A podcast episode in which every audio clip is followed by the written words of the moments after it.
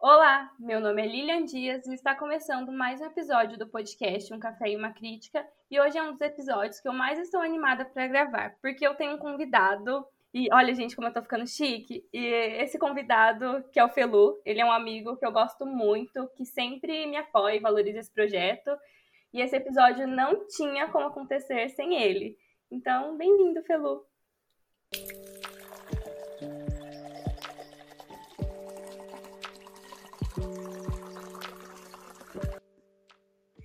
Ai! Obrigada, amiga, por me convidar, por me receber. Tô muito animado para bater papo aqui com você. Adoro ouvir você falando no dia a dia, nas nossas, nas nossas convivências. Mas aqui também, eu acho que é um. É uma iniciativa muito legal mesmo, sabe? Que muito necessária, principalmente, quando a gente tá vivendo uma época de total alienação.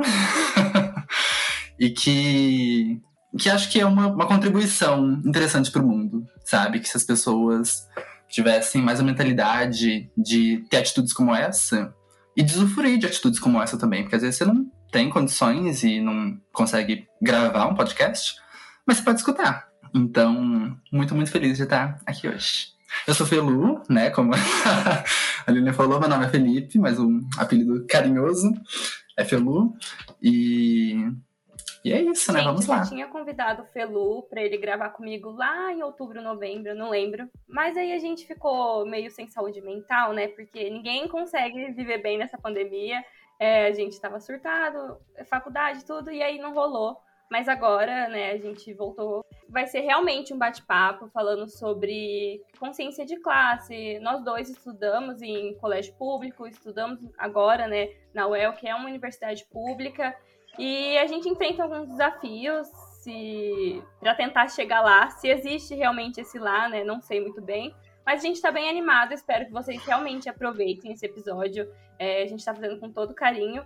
E agora, né, que eu já dei as boas-vindas para o Felu, ele falou um pouquinho, eu quero que fala sobre o que você faz na UEL, é, sobre as suas perspectivas, né, o que você acha da universidade. Bom, eu estudo arquitetura e urbanismo na UEL é, que é, já de, de cara, né, um curso bastante elitista. Então, eu acredito que eu vou conseguir trazer bastante coisa para agregar a esse debate nesse sentido, no sentido de ter uma, uma perspectiva individual sobre isso, né? E não quero dizer mais restrita, mas tentar levar um pouco do que eu é, aprendo, do que eu entendo lá dentro, uh, né, nesses, seguindo esse parâmetro de consciência de classe, para fora, porque eu acho que relaciona muito. Né? Quando eu entrei no curso, eu lembro, na verdade, no terceiro ano, que eu comecei a, a entender né, e a, a, o processo do vestibular, em específico. E aí eu vi que para a UEL, e para a grande maioria dos, das faculdades no país, é, as disciplinas específicas, né, para exigidas para arquitetura, são física e matemática, o que é mais esperado, e sociologia. E eu fiquei, por quê? Sabe? Qual é a relação? É, mas justamente por a gente estar, tá, como a Lilian falou, em um colégio público, então é, eu sentia muita falta do incentivo dos professores nesse sentido, né, e de guiarem a gente. Então, depois que eu passei pela primeira fase da UEL, é, o que para mim foi muita cagada. Amiga, pode falar cagada? Não tenho certeza. Esse podcast não tem pudor. Você pode falar cagada, pode xingar, pode fazer o que você quiser aqui. Tudo então. Mas então, e aí depois eu tive o privilégio, né, de conseguir é, estudar para a segunda fase num cursinho e ter um direcionamento muito mais focado. E lá dentro eu percebi o quanto isso é óbvio, sabe, dentro desse campo. Mas mesmo assim, quanto os próprios estudantes de arquitetura é, parece que não têm consciência disso, sabe, de como o nosso estudo social ele é importante e necessário. Uh, o curso, inclusive, pelo MEC, ele é classificado como uma ciência social aplicada. Então, é exato, é muito bizarro como isso se destoa quando isso é passado para frente, sabe? Quando isso é passado para pessoas que não sabem disso e que não usufruem disso, porque vários professores meus falam, é, e eu concordo, que a arquitetura no Brasil é feita para elite. É, então, se a gente não abrir um escritório e começar a trabalhar para pessoas ricas, é, esse é o maior nicho, sabe, do, do curso da profissão no nosso país.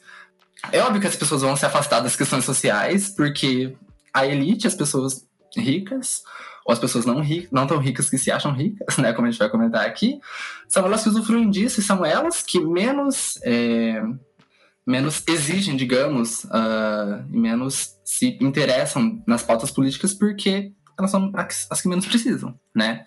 Então, eu acho muito interessante como as coisas se interligam e se relacionam, sabe?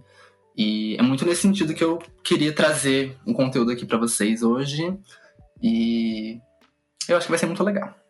Viu, gente? Tinha que ser o Felu, porque é, é muito doido que a gente estudou no mesmo colégio público e aí, apesar de termos, não sermos tão privilegiados, a gente tem muito privilégio comparado a outras pessoas, porque eu também fiz cursinho para entrar na UEL, a gente até prestou, quando ele foi prestar para arquitetura, ele passou.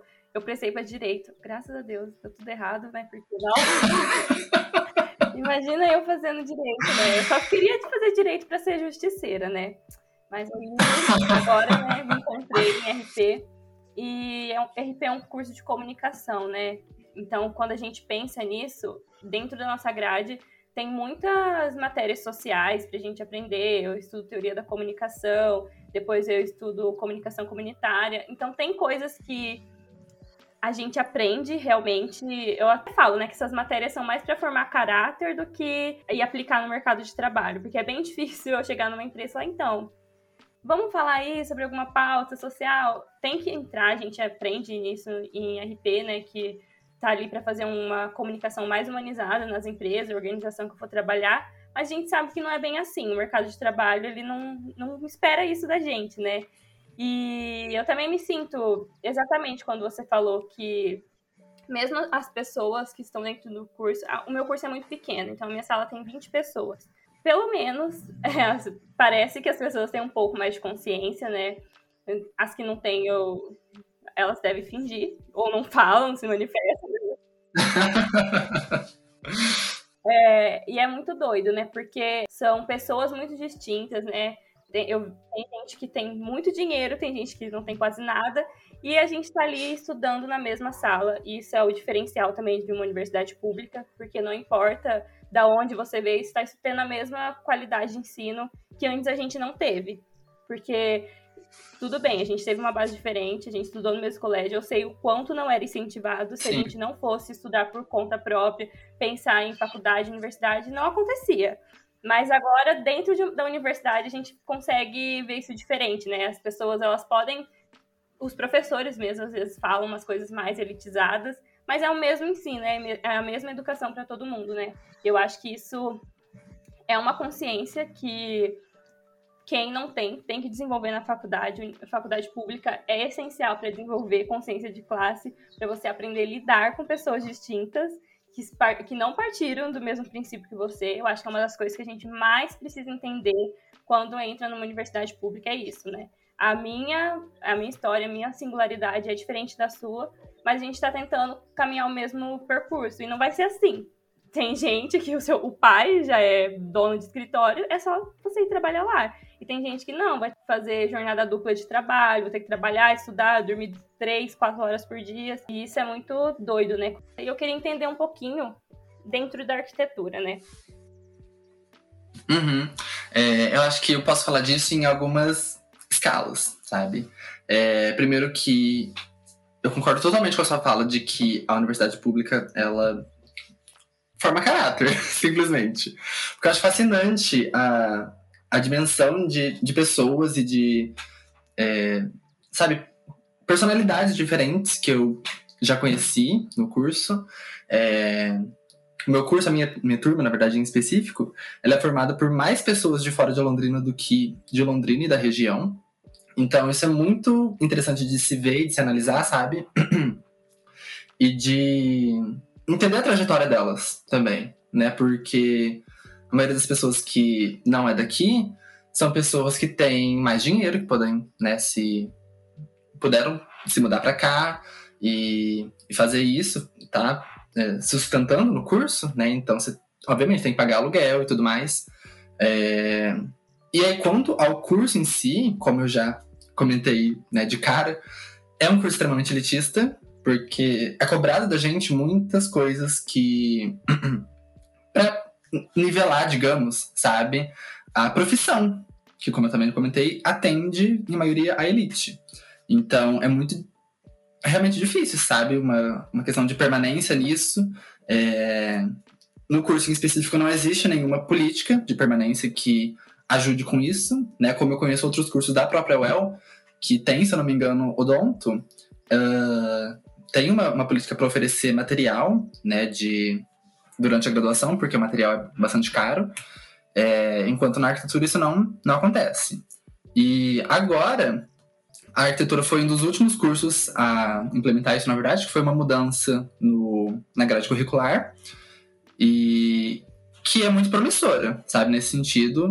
Uh, mas, eu falo por, né, por mim, uh, que não peguei essa, essa grade, que no começo a gente, é, no primeiro ano em específico, né, a gente tinha matérias de desenho técnico para conseguir entender né, e desenvolver plantas, edifícios e tudo mais.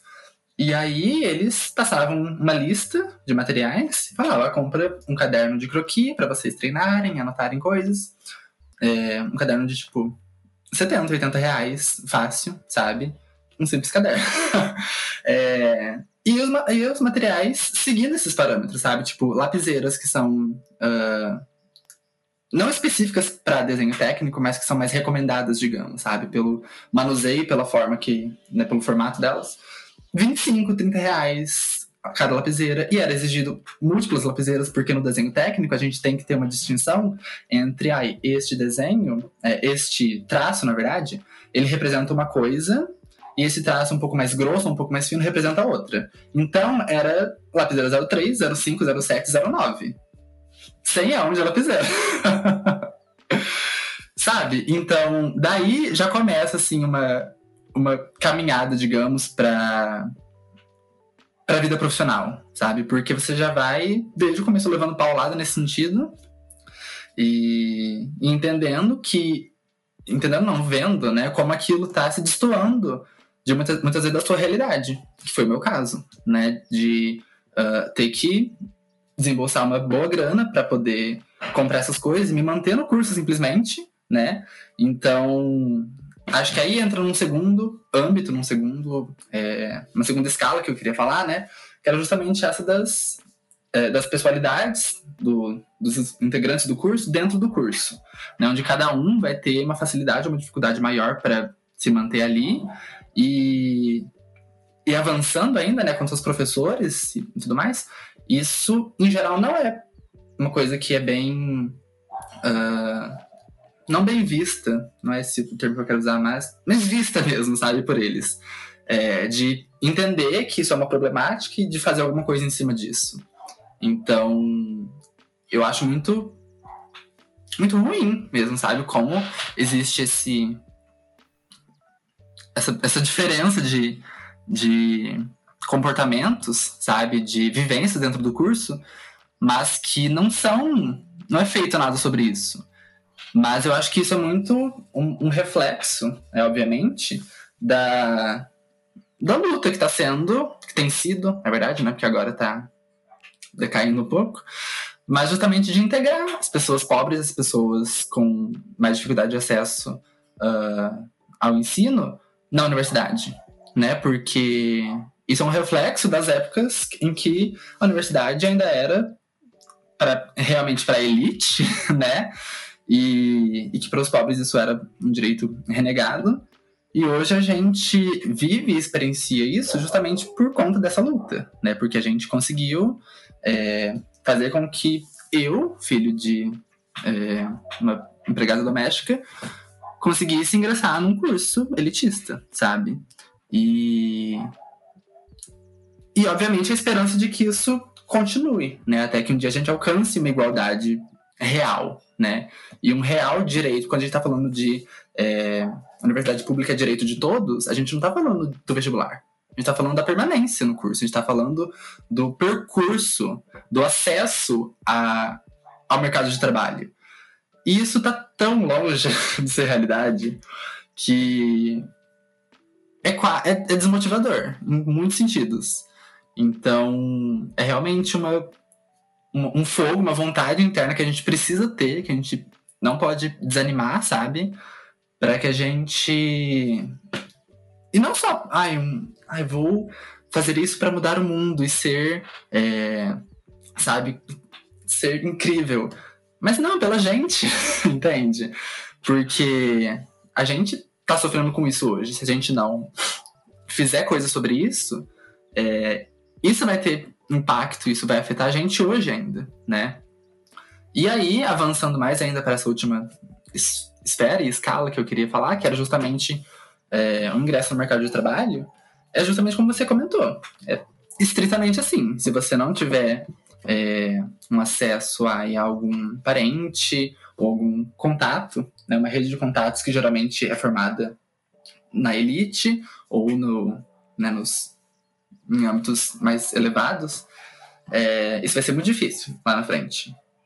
E principalmente para quem, assim como eu, que são, não são tantas pessoas, na verdade, não, o curso ele pesa muito mais pro lado de projeto arquitetônico, mas eu gosto mais do urbanismo e justamente da parte que estuda cidades, o comportamento das cidades e o desenvolvimento das cidades e como as pessoas se comportam e usam a cidade, sabe?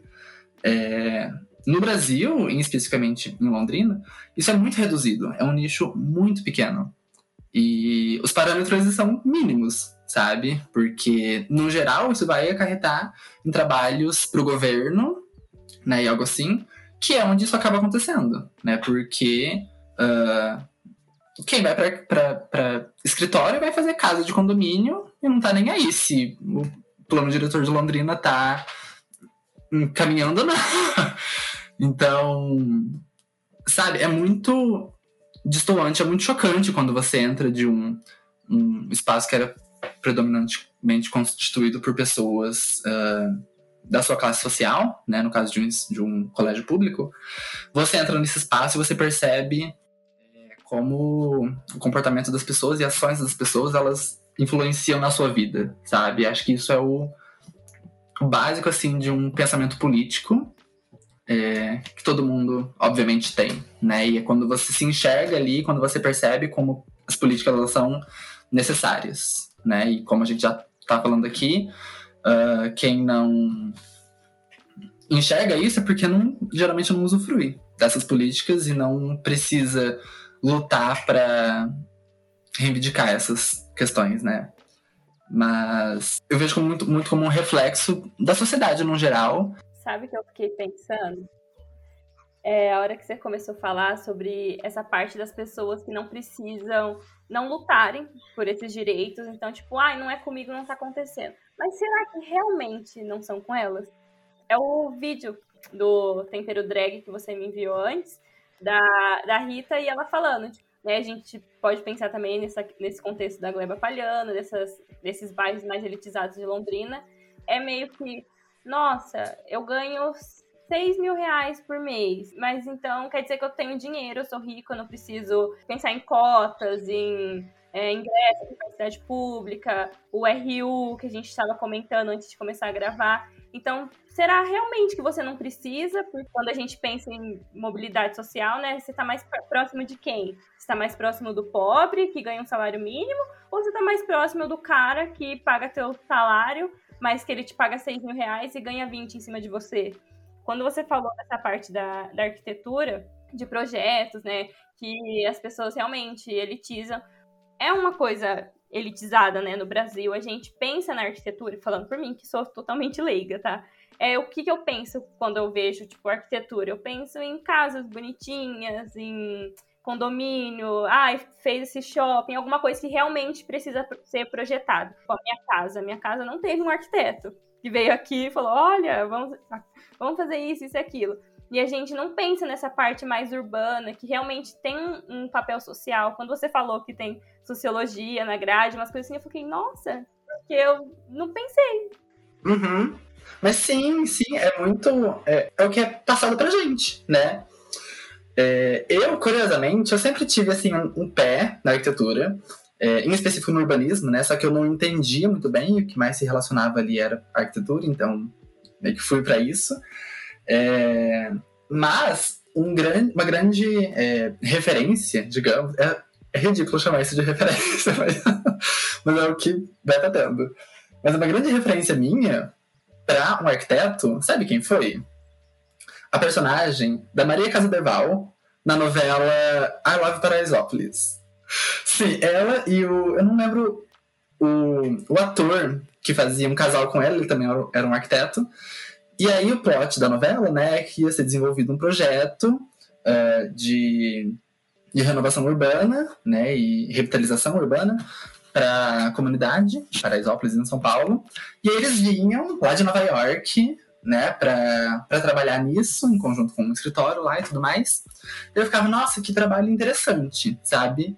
Mas olhando estritamente para essa imagem de um arquiteto é, elitista, né, que uh, muito fora do nosso acesso. Então, isso contribui para que a gente continue com esse pensamento de ah, a arquitetura é decoração de interior. Quando na arquitetura, ela é o que antecede a decoração, sabe? Ela é você entrar no, no seu banheiro, no seu box do chuveiro, e você ter altura suficiente para o chuveiro cair com uma água com pressão, né? Não como acontece e a gente vê, a gente, e você, né, que nós estamos na elite, de a gente entrar em chuveiros que estão pingando, mas a gente não sabe por quê, né? É você acordar e seu quarto ele tá ok numa temperatura é, agradável, porque ele tá virado para uma orientação solar que vai bater sol durante a manhã que não é o meu caso, entende? E a gente não sabe disso, as pessoas não sabem disso. Sabe? É simplesmente você ter espaço para passar na cozinha quando tem uma pessoa sentada na mesa e você ainda ter uma, um, um espaço de fluxo ali. não ter que desviar o caminho, porque, entende? É sobre isso. Isso é projetar arquitetura, isso é o conforto do nosso viver. Esse é o fundamento, entende? E a gente não sabe disso. E a gente não coloca isso em prática porque esse pensamento elitista segue passando e passando e passando e a gente não faz nada sobre isso. Porque a própria categoria não, não quer, sabe, abrir mão desses privilégios que eles acreditam ter. Que ah, eu faço casa para rico. e isso é bizarro. Meu Deus, sim. Nossa, eu tava pensando aqui quando você falou, tipo, dessa posição da janela. Porque o meu quarto, ele é total. Eu acho que ele é totalmente errado. Porque agora, gente, tá 28 graus e eu tô morrendo de frio. Tipo, o meu quarto é, fica muito frio, sabe? É umas coisas muito que eu fico. Como assim? Essa casa é quente, a casa inteira é quente e meu quarto é frio. E essas coisas muito pequenas, o chuveiro, gente. Nossa, sabe? Não passa. Exato, é o mesmo caso do meu quarto, que ele é virado para uma pro muro, assim, da, da divisa do lote. Simplesmente não bate sol aqui. Bate sol seis das 6 até as 6 e 15 quando o sol está se pondo, e aí ele reflete na janela do banheiro, e aí ele bate assim na minha janela. Sério, nesse período. De resto, eu deixo a luz acesa, como você está vendo, e, e eu não vejo o tempo passar. Isso é ridículo, entende? É muito doido isso quando você pensa que as pessoas querem realmente projetar para rico, sendo que todo mundo devia ter acesso a essas uhum. coisas simples, mas melhoram muito a nossa qualidade de vida. É Sim. coisas muito pequenas e que todo mundo deveria ter acesso, não deveria ser um preço exorbitante, não sei quanto é para contratar um arquiteto, mas acredito que não seja barato para projetar tua casa, fazer todo o rolê. Não tô desmerecendo também a profissão, longe disso, eu sei que é um trabalho difícil, ainda mais isso do chuveiro, sabe? Essas coisas nem, nem passavam pela minha cabeça. Achava que era gravidade aqui, ó, só desenvolveram e pronto. É sempre nessa altura aqui. Você ligando constantemente na Lorenzetti para reclamar. Esse chuveiro não tá, tá só pingando, não sai água direito. Mas é muito parar pra pensar, tipo, porra, se eu posso ajudar com uma coisa que é simples, por que não ter? Sim. Não sei se o governo, alguma coisa, tem esse, essas políticas, assim, de arquitetura social, de deixar, tipo, se eu quiser contratar. Não sei se tem. Tem? Não. não. Amiga, não vou saber, tá te dizendo. Mas não deve ter. Porque, assim, não é um projeto que, tipo, vamos fazer, mas não vamos divulgar pra ninguém ficar sabendo. Né? Sim, né? pra gente não ter gasto. Nossa, mas eu tô, tipo, chocada, chocada, chocada. Porque é o que a gente estava falando também antes de começar, que a gente bateu um papo, né? Sobre mobilidade social, né? Que, que eu até falei, é tipo, o rico ele já nasce com aquela perspectiva de privilégio, de saber onde eu quero chegar, de olha, eu não vou, eu vou fazer um, uma faculdade porque eu quero ser um médico, advogado, doutor, mas o pobre não, o pobre ele vai falar, olha, se der, eu vou estudar, uhum. se der, eu, eu faço minha casa um pouquinho melhor. É sempre, tipo, pensando mais na necessidade do agora. Porque Exato. A gente pensa muito nisso, né? De Sim, sobreviver. Sobreviver. Quando eu penso em consciência de classe, é saber o meu local, meu aonde eu tô, me enquadro no mundo e o que eu posso fazer para tentar mudar isso. Sim. Eu já falei em vários episódios aqui do meu podcast que eu já desisti de tentar mudar o mundo, mas eu acho que a gente pode fazer trabalho de formiguinha, né? Tentar construir uma sociedade melhor, e isso a gente faz com atitudes de pessoas quando estão próximos a nós. É, o meu podcast é muito nesse sentido também, de estar tá falando para pessoas que eu conheço ou nem conheço tanto. Tem episódio aqui no meu podcast que bateu, tipo, 200 visualizações e eu fiquei... 200 pessoas. Nem mais tudo isso aqui em câmera. tenho, não conheço 200 pessoas, mas é muito. Se tô passando essa informação, se a pessoa se interessou. Esse trabalho de formiguinha, eu penso muito nisso, porque, claro, né? O capitalismo ele não deu certo, não tá dando certo. Se a gente para para olhar o Brasil, que é tá, se eu não me engano, na nona posição do país, dos países mais desigual do mundo, a gente tem um reflexo de que essa merda não tá dando certo. Se não tá dando certo, as pessoas não mudam, porque tá favorecendo quem já é rico, né? Eu até assisti um vídeo da Sabrina Fernandes, da, que é do canal 1311, que ela fez sobre aquela música bom, ti, bom, ti, bom, bom, bom. E aí, tipo, o rico cada vez fica mais rico e o pobre cada vez fica mais pobre. E é exatamente isso. As pessoas não vão querer acabar com esse sistema, vão falar, ah, socialismo é reflexo de pobreza, não sei o quê.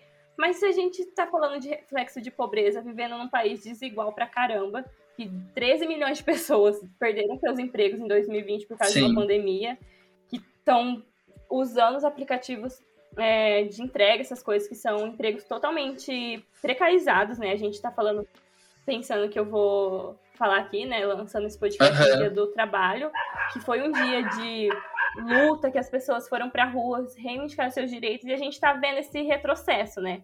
Quando a gente para para pensar no, no Brasil e também nos outros países, a gente tem vários cachorros, né? Ou late daqui ou late de lá. É, mas se a gente para para pensar nesse, nesse contexto mesmo, né? De olha, a gente está falando mal aqui, vamos tentar continuar com o capitalismo, porque as pessoas vão enriquecer dessa forma e não vão. É o que a gente está vendo hoje em dia, né? Não está acontecendo. Exatamente. Meu cachorro nunca parou. Acho que dá um tempo. Tudo bem, ele pode participar. Mas, mas, exatamente, sabe? Esse trabalho de formiguinha é muito. É, o que eu vejo, digamos, como uma chave para mudar é, todo, tudo isso que eu falei antes, sabe? Sobre é, as relações da, da arquitetura e do mercado é, na imobiliária e da arquitetura com a sociedade. Porque uma vez, é, no ano passado, a gente, a gente, centro acadêmico, que eu faço parte, uh, organizou um ciclo de debates. É, foi bem assim na época que voltou às aulas, né? Então, julho, agosto. É, aliás, junho, julho. E foi bem na época que estava acontecendo as manifestações nos Estados Unidos, né? Em prol da, da, do Black Lives Matter, né? Do movimento negro uh, por conta dos, do ocorrido com o George Floyd e tudo mais. É, e aí a gente escolheu trazer um pouco disso para esse nicho elitista, né? Da nossa pequena Londrina. E aí a gente fez, foi um ciclo de quatro dias, né? Dois, é, uma sexta e um sábado, uma sexta e um sábado.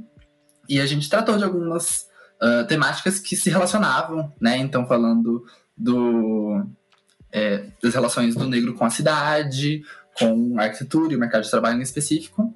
E aí participou é, em um dia um ex-aluno da UEL, que hoje trabalha é, num escritório em São Paulo, e vários professores, sabe, falaram sobre uh, depois, num, assim, num bate-papo, depois da fala dele, sobre como uh, o período da graduação dele foi difícil, né? E de que ele. É, os perrengues que ele passava e tudo mais, que a gente sabe o que acontece, mas que ele conseguiu, né, superar isso e hoje ele tá lá e ele tem um, um renome. Uh, e aí ele disse que é, em um momento assim, né, que ele estava apresentando projetos e, e decolando né, na carreira, ele foi convidado para participar de um projeto, não tenho certeza agora do país, mas fora do, do Brasil.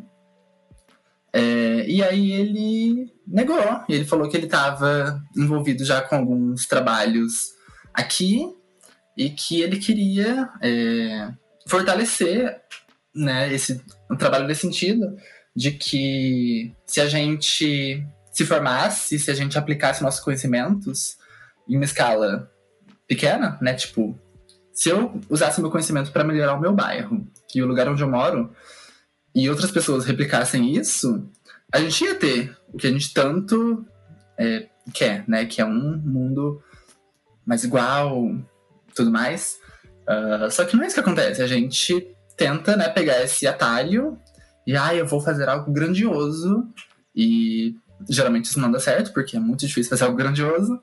E aí a gente opta pelo mais fácil, né, para ir fazer detalhamento de banheiro, de suíte, de, de alfaville da vida. E aí, sabe? Então, acho que isso é algo que acontece em todo lugar, em todo trabalho, em todo curso, é, e que a gente. E é um reflexo, obviamente, da consciência de classe. Né? Para que, que você está se ralando de estudar e né, sobrevivendo? Entende? Se. Qual, qual o impacto que isso vai ter? Qual a, a influência que isso vai ter? E, e por que você não está trazendo isso para pro que você pode alcançar, sabe? Porque você tá tentando levar isso para além disso, quando vai ser muito difícil e você não vai conseguir, né? Então, e puxando assim um pouco atrás, né, do que você estava falando sobre a questão da mobilidade social, é, é bizarro parar para pensar que as minhas referências de arquiteto eram dois atores de novela da Globo que faziam esse papel extremamente elitista, né? E, e como tem essa quebra né, no nosso, na nossa visão de mundo quando a gente entra um, em um ambiente assim ou quando a gente começa a pensar e enxergar essa, esses acontecimentos, essas problemáticas. Porque eu, eu não sei, na verdade, se num certo ponto eu imaginei que eu seria um arquiteto e estaria morando em Nova York, fazendo projetos. Mas hoje eu sei que isso é uma realidade muito distante, sabe? E que eu preciso fazer o que está ao meu alcance, basicamente. Os ricos eles não vão lutar pelas, pelos movimentos sociais e pelas pautas políticas porque eles não usufruem dela diretamente. Eles não são prejudicados por ela e por isso eles precisam da mudança dela. Pelo contrário, eles são privilegiados por elas. E, e por isso que existe uma grande massa de pessoas tentando acabar com as políticas de de acesso, né, de, de cotas uh, à universidade, para que ela volte né, a ser elitista como ela já foi, né, estritamente elitista, e, e a gente não está fazendo muita coisa para impedir isso, elegendo quem a gente está elegendo. E aí que a gente entra, porque o que, que acontece? Ano que vem, eleição, a gente precisa derrubar o Bolsonaro, esse presidente de merda, Olha, que é responsável Amiga, se toda... esse podcast chegar lá nele, pode te processar. Que você Ai, eu sou processado, gente. É Bolsonaro, eu sou estagiário, tá? Não tenho dinheiro pra te pagar. Mas, enfim. Bolsonaro, eu sou bolsista. A CAPES não Bolsonaro, tá. se você não pagar a minha, mensalidade, a minha bolsa da CAPES, eu não vou poder pagar esse processo. Ah, uma mão lava outra. Mas a gente precisa parar realmente para pensar que só dá para mudar com eleição, né? Então, olha, começou, né, essa, esse neoliberalismo, essa extrema-direita lá com o golpe do Temer. Depois veio Bolsonaro. Veio Paulo Guedes com essa reforma da Previdência, né? Que também ela destrói os direitos que a gente já tinha construído, né? Ela é uma reforma antitrabalhador. Se para para pensar nessa o que está acontecendo, né? Concursos, né, que foram os salários foram congelados por 15 anos no meio de uma pandemia, porque as pessoas veem também a, as pessoas de concursadas, né, como se fosse um inimigo, que eles são ricos, ganham aí 10, 20 mil, e não é assim. É quem tá ganhando 1.500 aqui pra, pra varrer o chão, é a professora do município, sabe? Então, tipo, não é rico. Sim. E tudo que a gente tá falando sobre parar pra ver, olha, onde é meu lugar? Eu tenho consciência disso. Eu tô mais próximo do rico ou do pobre? Por que, que eu preciso lutar? É o ano que vem que a gente vai ter que parar, igual você falou, né? Antes da gente começar, pegar meu título de eleitor, a, o RG e votar entendendo que sou pobre. E é exatamente isso. Vamos ver, né? Mas eu acho que é mais isso mesmo. Eu não sei se você tem mais alguma coisa que você queira falar para finalizar. Mas sim, é, eu acho que. Bem como você falou, sabe? Seguindo esse, esse formato mesmo de trazer algo que não é tão técnico. Uh, eu acho que eu acabei né, trazendo isso mais um pouco dentro do, da arquitetura, mas relacionando em específico a consciência de classe, né? Que isso a gente não é especialista para tá aqui falando, a gente nós somos pessoas que uh, que a gente se descobriu, né, com dentro disso e a gente tá aqui simplesmente tentando fazer com que outras pessoas consigam experienciar isso também, né, porque isso é extremamente libertador no sentido de você se entender na sociedade. É horrível uma vez que você se entende na sociedade. é, é muito difícil. Mas é extremamente necessário, sabe? Porque isso vai englobar tudo que você passa e que você vive. E simplesmente, sabe, não dá pra gente virar as costas e renegar isso. Então, eu acho que a gente deixou muito aqui um, um gancho e a gente conseguiu plantar uma sementinha, sabe? Criar uma mentalidade de é, vamos entender nosso papel e vamos agir em cima disso. Né? Vamos votar entendendo que a gente tem, que isso tem peso, principalmente, mas entender como isso tá não só afetando a mim, mas afetando outras pessoas, mas também afetando a mim uma vez que eu me entendo dentro da sociedade, sabe? Então eu não vou lá e vou votar é, no Bolsonaro ano que vem e ele apoiando um governo que, né, apoiando pessoas que querem privatizar a universidade pública e sucateá-la mais ainda. E aí vou lá e concluo meu curso na UEL. que é o caso de muitos, e a gente sabe. Pelo, muito obrigada. Estou muito feliz com esse nosso bate-papo. Finalmente nasceu esse filho Sim. que a gente estava tentando. Uma gestação de nove meses. Olha, demorou um pouquinho, uns surtos mentais. Eu abandonei esse podcast por uns três meses também, fingi que ele não existia na minha vida. Mas é isso, estou muito feliz pelo nosso bate-papo saudade da gente poder sair, se divertir juntos. Mas vai acontecer, a gente vai voltar a sair, a se ver. Ai, problematizar junto na fila do show do GBR. A importância do entendimento dos conceitos de classe, gente. Quando você tá no, na fila, do, saindo do show, esperando o ônibus, quatro da manhã, tem a segurança falando que ela tá ótima, que ela venceu na vida. Às quatro da manhã trabalhando da trabalhando às quatro da manhã, né? Nove, o show sim. começou era nove, não lembro. Acho que o Teu chegou lá às nove, a gente foi embora às quatro da manhã e ela ia entrar no serviço às oito da manhã e me regaçou, ficou puta porque eu falei pra ela que ela não, não devia estar trabalhando tudo isso. E ela, Bolsonaro, né? Falando, ah, eu gosto, eu me sinto bem, é assim que eu conquisto as coisas. Eu falei, moça, não, você não, não devia ser assim, você devia trabalhar menos, você tá fazendo curtindo, dormindo. E foi uma discussão, gente. Só quem viveu sabe. é, quase não entrei no tempo pra ir embora. Ela quase não deixou. Só quem viveu sabe. Só quem tem consciência de classe sabe.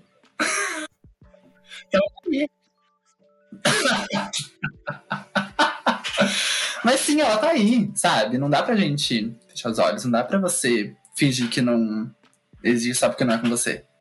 É, eu quero agradecer também todo mundo que chegou até aqui, que escutou o podcast. Espero que vocês tenham tido uma boa experiência, como foi gostoso de gravar. Espero que, seja gostoso de ouvir. E se vocês quiserem é, falar alguma coisa, me chamar na minha rede social, né, no meu Instagram, ou pode deixar um comentário na, na plataforma, no YouTube, eu tô postando também lá, podcast, e é isso. Muito obrigada a todo mundo que ouviu.